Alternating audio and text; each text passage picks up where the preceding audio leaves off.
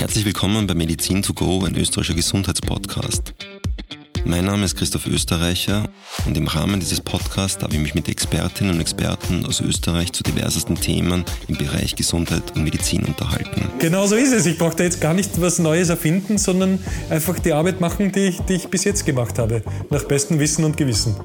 Wir besprechen ja auch, welchen Einfluss die Gesundenuntersuchung bei der Vermeidung von Herz-Kreislauf-Erkrankungen hat und was ein Stroke-Unit auszeichnet. Aber, aber, aber das ist eben das, warum man wirklich, wirklich schnell sein muss.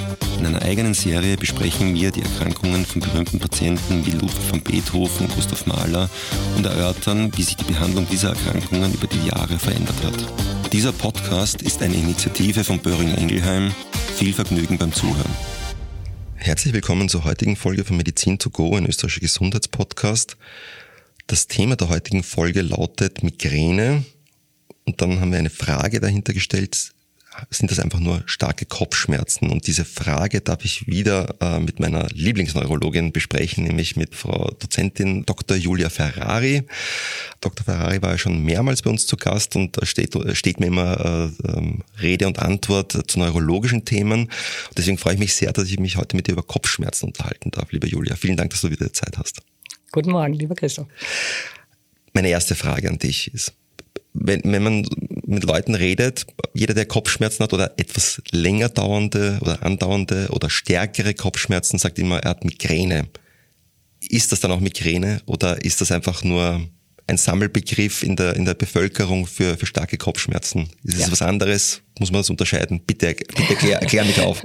Also ich bin ganz überzeugt davon, dass äh, Migräne schnell mal verwendet wird für, für Kopfschmerzen in der allgemeinen Bevölkerung und dass es sich natürlich nicht immer um Migräne handelt, obwohl die Migräne sehr häufig ist. Äh, ich glaube, wichtig ist, dass man primär mal unterscheiden muss, dass es primäre und sekundäre Kopfschmerzen gibt. Und zu diesen primären Kopfschmerzen, also die wirklich durch eine neurologische Erkrankung bedingt sind, gehören äh, der allerhäufigste Kopfschmerz, nämlich der Spannungskopfschmerz und die Migräne. Und dann gibt es noch äh, Erkrankungen, die etwas seltener sind, wie zum Beispiel der Clusterkopfschmerz. Und dann die sekundären Kopfschmerzen. Das sind vor allen Dingen Kopfschmerzen, die aufgrund von Entzündungen der Hirnhäute oder auch ähm, Strukturen. Alkohol, Alkohol wäre auch ein äh, Faktor, der Kopfschmerzen auslösen kann. Äh, und äh, aber eben auch zum Beispiel, also ganz selten jetzt auch äh, Tumoren, Blutungen etc. Und da gilt es einmal, das äh, zu unterscheiden. Das ist einmal ganz, ganz wichtig. Und was ist so ein das ist immer die, die Frage, die ich stelle, wenn, wenn Leute sagen, ich habe Migräne, dann was würdest du dann den Patienten fragen oder die Patientin? Dann frage ich einmal, okay, was sind denn das für Kopfschmerzen? Wie sind die Kopfschmerzen? Wie ist die Intensität der Kopfschmerzen? Sind sie beidseitig? Sind sie einseitig? Sind sie dumpf? Sind sie pochend, klopfend, drückend? Äh, und es gibt ganz äh, äh, bestimmte Kriterien von der internationalen Kopfschmerzgesellschaft auch, wie wann es sich um eine Migräne handelt. Also das heißt, dass es äh, meistens ein einseitiger brochender Kopfschmerz ist mit verschiedenen Begleitsymptomen wie jemand findet das Licht zu hell oder alle Töne zu laut, weil ein gewisser äh, Filter, der bei uns das jetzt abfiltert, nicht mehr vorhanden ist. Äh, und auch die Dauer der Symptomatik, also ein Migränekopfschmerz dauert üblicherweise unbehandelt vier bis 72 Stunden. Äh, und all diese Kriterien müssen erfüllt sein, unter anderem auch die Verstärkung bei der körperlichen Aktivität. Ganz im Gegensatz zum Clusterkopfschmerz. Beim Clusterkopfschmerz muss sich der Patient bewegen und herumlaufen, bei der Migräne hinlegen und Ruhe haben. Und erst dann kann die Migräne auch als solche dann äh, klassifiziert werden. Und diese, diese Hypersensibilität äh, gegen optische oder akustische Reize, das wäre dann diese Aura von, von der Migräne, also die, die optischen. Genau, ich meine, dazu muss man sagen, dass es bei der Migräne auch verschiedene Phasen gibt. Es gibt die sogenannte Prodromalphase. Das sind äh, der, kann zum Beispiel, oder? wo sie es quasi ankündigt, das könnten Heißhungerattacken zum Beispiel sein oder irgendwelche Unwohlseingefühle bei Frauen häufig auch ähm, assoziiert mit der Menstruation, um die Menstruation herum, weil es dort verstärkt also Hormon ist. Ja? Hormon reguliert oder Genau, reguliert. Und äh, dann kommt sogenannt, die sogenannte Auraphase, wenn es sich um eine Migräne mit Aura handelt. Man muss dazu sagen, wir haben insgesamt 200 verschiedene Kopfschmerzarten. Oh. Ja? Also jetzt nicht Migräne, aber Kopfschmerzarten. Das heißt, es ist wirklich wichtig zu unterscheiden, um was für eine Art des Kopfschmerzes sich handelt. Ja? Okay. Gut, aber gut, gut, dass wir das mal besprechen, ja. Und dann, ähm, also typischerweise einseitig, pochend, einhergehend mit einer oftmals, hat auch nicht jeder, mit dem dieser, dieser, dieser Hypersensibilität im abgedunkelten äh, Raum liegen müssen oder eben absolute Stille, weil jedes jede Stecknadel einen sozusagen wie den Kopf zermartert. Und jetzt, wenn man das jetzt ab, ähm, und was ja auch noch ähm, vorkommen kann, ist ja eigentlich Übelkeit und Erbrechen. Richtig, genau. Das wäre auch noch ein klassisches Symptom dabei und eben die schon vorher angesprochene Aura. Und ich denke, das ist schon auch wichtig, dass es hier, ähm, dass die Patienten das auch bemerken, weil manchmal kann es ja auch sein, dass sich um etwas anderes handelt. Es könnte ja tatsächlich eine Durchblutungsstörung auch einmal sein. Und äh, da ist es vielleicht wichtig auch zu sagen, dass diese Symptome bei der Migräne eher so Plus-Symptome sind. Also die Aura wäre zum Beispiel eine, eine Sehstörung, aber nicht so, dass man gar nichts sieht, sondern man sieht quasi ein okay. bisschen zu viel. Also man sieht so weiße Flecken und die wandern, so Flimmerskotome oder eben auch Gefühlsstörungen, die, die zu viel da sind ne? und bei der Durchblutungsstörung zu wenig. Also diese Aura-Symptomatik ist auch sehr wichtig, dass man die schon rechtzeitig erkennt. Sie kann zwischen 65 Minuten andauern und da sollte man bereits schon dann auch eine, eine Therapie einnehmen, um zu verhindern, dass dann anschließend der starke Kopfschmerz kommt. Apropos verhindern, gibt es Auslöser für Migräne? Ja, es gibt sehr viele, ist aber auch sehr individuell unterschiedlich. Äh, viele Patientinnen und Patienten berichten, dass Wetterumschwünge äh, einer der auslösenden Faktoren sind. Ganz sicher aber Stress, auch äh, vermehrter Alkoholkonsum oder auch ein nicht regulierter Schlaf-Wach-Rhythmus. Ja, also Schlafmangel. Schlafmangel ist auf jeden Fall ein Faktor. Also diejenigen, die auch so Art Schichtarbeit durchführen, also da ist es sicherlich auch häufiger und ein, ein ein wesentlicher Auslöser. Ist es bei Ärztinnen und Ärzten häufiger, frage ich natürlich. Es ist bei Ärztinnen und bei Ärztinnen häufiger. Und was man auch sagen muss, dass äh, Migräne interessanterweise oft bei sehr leistungsorientierten äh, Personen äh, vorhanden ist und deswegen auch diese Einhaltung der Ruhephasen nicht ganz so durchgeführt wird. Okay, ja, weil man keine Zeit sollte. hat. Ja. ja. Mhm. Ähm, kann man abschätzen ungefähr, wie viele Menschen in Österreich von Migräne betroffen sind? Mhm. Also es ist quasi jeder Zehnte, also einer von zehn hat eine Migräne. Äh, wenn man es jetzt in Prozent sagt, wären es ungefähr 13 Prozent. Das klingt jetzt gar nicht so viel, weil zum Beispiel, äh, ja, 13. Also der, der, der Spannungskopfschmerz, der hat bis zu 90 Prozent ist da. Äh, also den hat jeder einmal im Jahr sozusagen. ja, so Nach ungefähr. Silvester. und da wird aber dann oft auch vom Patienten und von der Patientin gesagt, ah, ich habe Migräne gehabt und es ist im Prinzip ein Spannungskopfschmerz. Die Therapien sind andere beim Spannungskopfschmerz Kopfschmerz hauptsächlich nicht medikamentöse Therapien. Und deswegen ist natürlich sehr wichtig, das zu unterscheiden. Deswegen ist auch ein Appell mit Kopfschmerzen, die auch häufiger auftreten, auf jeden Fall äh, auch einen Neurologen, lassen. genau, beziehungsweise auch Kopfschmerzspezialisten aufzusuchen. Ja. Du hast den Begriff Cluster-Kopfschmerz äh, verwendet vorher, äh, wie du die ganzen verschiedenen Kopfschmerzformen oder die häufigeren oder wichtigeren äh, von den 200 Kopfschmerzen aufgezäh äh, Kopfschmerzformen aufgezählt hast. Was denn das Besondere an Cluster-Kopfschmerz? Wie unterscheidet sich der vom Spannungskopfschmerz oder von der Migräne? Hm. Also Cluster-Kopfschmerz, darf einmal nicht unterschätzt werden, auch wenn er nicht so häufig ist, ja, also im Gegensatz zur Migräne und zum Spannungskopfschmerz. Aber es ist ein ganz, ganz heftiger Kopfschmerz, auch einseitig wird bei der Migräne, ja, nicht immer, aber meistens einseitig äh, und wirklich ganz heftig. Ja. Äh, zusätzlich haben die Patientinnen und Patienten Symptome wie das, das Aug schwillt an, es tränt, teilweise wird die Backe rot oder auch geschwollen. Und das ist äh, ein Faktor, warum viele vorerst zum Beispiel einen Zahnarzt aufsuchen, ja, weil sie glauben, da ist ein entzündeter Zahn und auch das passiert immer wieder, dass dann Zähne gezogen werden. Aber im Endeffekt ist das wirklich eine eine, ein, ein Symptom des Clusterkopfschmerz. Ein wesentlicher Unterschied zur Migräne ist noch, dass diese Patienten äh, Ruhe nicht wirklich vertragen. Das heißt, sie müssen sich nicht hinlegen und Ruhe geben, sondern aufstehen und herumgehen. Und äh, Clusterkopfschmerz ist äh, auch gehäuft äh, in der Nacht bei vielen Patientinnen und Patienten und das ist natürlich sehr störend. Also man muss aufstehen und herumgehen. Und diese Schmerzen sind so stark, dass es wirklich auch sehr zur Verzweiflung bei vielen dieser Patienten kommt. Und die Diagnose wird leider Gottes erst äh, relativ spät gestellt, weil, wie gesagt, äh, hier an andere Dinge, wie zum Beispiel Zähne und so weiter auch gedacht wird. Die Therapie ist auch zum Teil anders, muss man sagen. Die Therapie ist Deswegen auch zum Teil. Wichtig, dass es ist ganz wichtig, dass man es erkennt. Man gibt hochdosiert Sauerstoff in einer Attacke etc. Also eine komplett andere Therapie als beim Migräne-Kopfschmerz. Und so gesehen ist es sehr, sehr wichtig, dass, äh, ähm, dass die Patienten eben auch hier rechtzeitig diagnostiziert werden und behandelt werden können. Und die Erkrankungsdauer, gibt es da Unterschiede? Ist das kürzer oder länger? Ja, ist deutlich kürzer als bei der Migräne, also so bis 180 Minuten. Die Nachwirkungen können zwar länger sein, aber die Attacke an sich äh, sollte an und für sich kürzer dauern, was auch gut ist, weil der Kopfschmerz wirklich äh, sehr, sehr heftig ist. Okay, also ich hoffe, ich merke mir die drei Formen, also die, 100, die, die restlichen 197 lasse ich jetzt mal aus. Ja. Ähm, gut, die Risikofaktoren haben wir schon gesagt.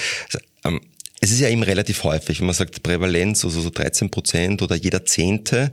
Ähm, und das sind ja nicht das ist ja nicht so, dass man sagt, so, na, geht man trotzdem arbeiten, sondern es kann ja wirklich sein, wirklich vernichtend sein. Ja. Ähm, wir sind ja beide, leiden ja beide daran. Äh, kann man eigentlich ähm, auch ähm, abrechnen, was sagen der volkswirtschaftliche Schaden ist, der dadurch entsteht, weil Leute, also ich, ich das gehabt, ich kann auch nicht arbeiten, das ist unmöglich, ich, kann, ich könnte mich nie von einem Computer setzen, also das tut mir im Auge weh, also ich muss mich wirklich hinlegen und, und Ruhe geben, einfach einen Tag lang, ähm, aber ich arbeite an dem Tag nicht. Ja? Und da, ich bin einer von vielen offensichtlich. Mhm. Ähm, was, was, was da entsteht da für ein Schaden, denke wenn Leute nicht arbeiten gehen aufgrund einer Migräne? Also der Schaden ist sehr hoch, weil ähm, es gibt so Berechnungen, dass ungefähr 6,8 Millionen Krankenstandstage im Jahr durch die Migräne zustande kommen. Und äh, volkswirtschaftlich natürlich wesentlich, weil das Erkrankungsalter der Migräne so zwischen 20 und 40 Jahren ist und das natürlich auch das Alter ist, wo man am meisten arbeitet, sage ich einmal.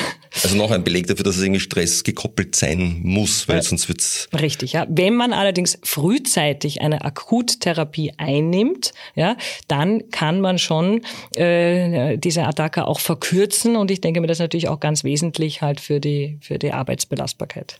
Gut, das sind jetzt, jetzt, das sind natürlich jetzt immer in der Therapie oder in der Vorbeugung. Also du hast ja gesagt, wenn man diese, diese Vorphase hat, also wenn man sozusagen, wenn sich das Gewitter zusammenbraut, bevor es sich dann äh, im, im, Kopf entlädt, da kann man ja auch Medikamente einnehmen. Das ist dann aber Leute, die haben das eigentlich schon äh, diagnostiziert, sind ja verschreibungspflichtig, das ist einfach nicht ein Schmerzmittel das ich einfach einnehme. Das ist jetzt keine Acetylsalicylsäure, Vulgo äh, Aspirin. Aber was mache ich eigentlich, wenn ich das jetzt habe? Wenn ich zum Beispiel auch das nicht zu Hause habe, weil das muss man auch zu Hause haben. Also die Leute, die ja chronische Migräne haben oder häufiger Migräne haben, einmal im Monat oder so, die haben das ja.